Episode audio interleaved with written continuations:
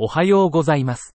放射線科の画像診断の新着論文の AI 要約をポッドキャストでお届けします。よろしくお願いいたします。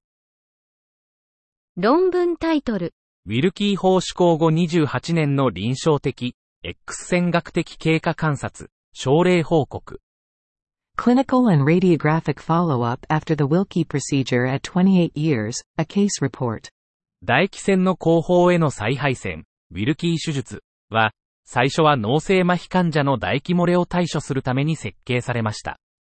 この手術は、両側の顎下腺の切除を含むように修正され、唾液漏れの他の原因にも適用されました。33歳の女性がウィルキー手術を受け、25年後に右側の顔の腫れと狡猾に関連した歯の感染症を発症しました。CT 画像では、脂肪置換と繊維化が交互に現れる唾液腺の対照的な萎縮が示されました。超音波シアー波エラストグラフィーは、細菌炎症を起こした右側の唾液腺のビブに関与する線の高度が左側よりも大きいという追加の解釈を提供しました。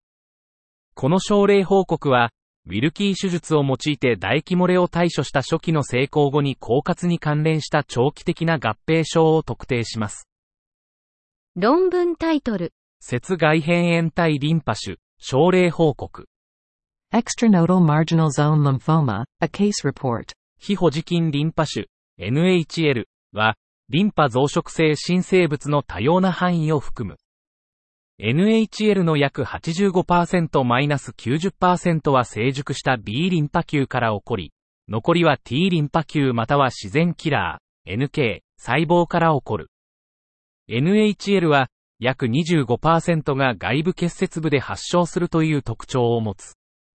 先進国では、最も一般的な NHL の亜系は、拡散性大 B 細胞リンパ腫30%を占める、と露胞性リンパ腫20%を占める、である。その他の NHL の亜系は、それぞれが症例の10%未満を占める。70歳の女性の症例を提示し、彼女は右の肋骨下に食地可能な塊を経験した。彼女の診断は、様々な感染症、良性、及び悪性の状態を模倣した画像所見により診断が困難であった MZL と確定された。論文タイトル、磁気共鳴画像で晩期までリム増強が維持されているマトリックス酸性乳がん。Matrix producing carcinoma of the breast showing retained rim enhancement to the late phase on magnetic resonance imaging. 54歳の女性が左乳房の腫瘍で当院を受診。マンモグラフィーでは 2.1cm の微細な腫瘍が確認された。超音波検査では、低エコーの楕円形の腫瘍が確認された。コアニードル生検では、悪性細胞と軟骨様マトリックスが確認された。MRI では、T1 強調画像では低信号、T2 強調画像では混合高低信号、時間、信号強度曲線では完全なリム強調が確認された。乳房温存療法の適用があったが、患者の希望により全乳房切除、センチネルリンパ節生検、広背筋非弁を用いた即時再建が行われた。術後の病理学的検査では、大きな無細胞領域、異形細胞の削除及び直線上の増殖、軟骨様マトリックスとの間に防水系細胞、破骨細胞がないことから、マトリックス酸性癌の診断がついた。患者は補助的な高密度化学療法を受け、14ヶ月間再発なしで経過している。論文タイトル、コート症候群、留意すべき乳児白斑の稀な原因。Coates syndrome, a rare cause of infant leukocoria to keep in mind. 白頭症は正常な反射を妨げる眼球の異常で、白や灰色の瞳孔反射を示します。白頭症は多くの眼病によって引き起こされ、最も一般的な原因は網膜芽細胞腫です。17ヶ月の男児が一方の目に白頭症を示し、網膜芽細胞腫の疑いで眼科 MRI を受けました。しかし、結果は交通病の可能性が高いと示唆されました。交通病の特徴は、男性の一方の目にしばしば見られる毛細血管拡張と進出です。病気により、その重症度、経過、予後に差があります。網膜問題の診断と治療を早期に受けることが重要です。交通病は稀ですが、まだ多くの人々がそれを知らない状況です。論文タイトル。先天性及び後天性心疾患における高加速圧縮センシング 4D フロー MRI。小児及び若年成人における大動脈及び主肺動脈フローパラメータと従来の 4D フロー MRI との比較。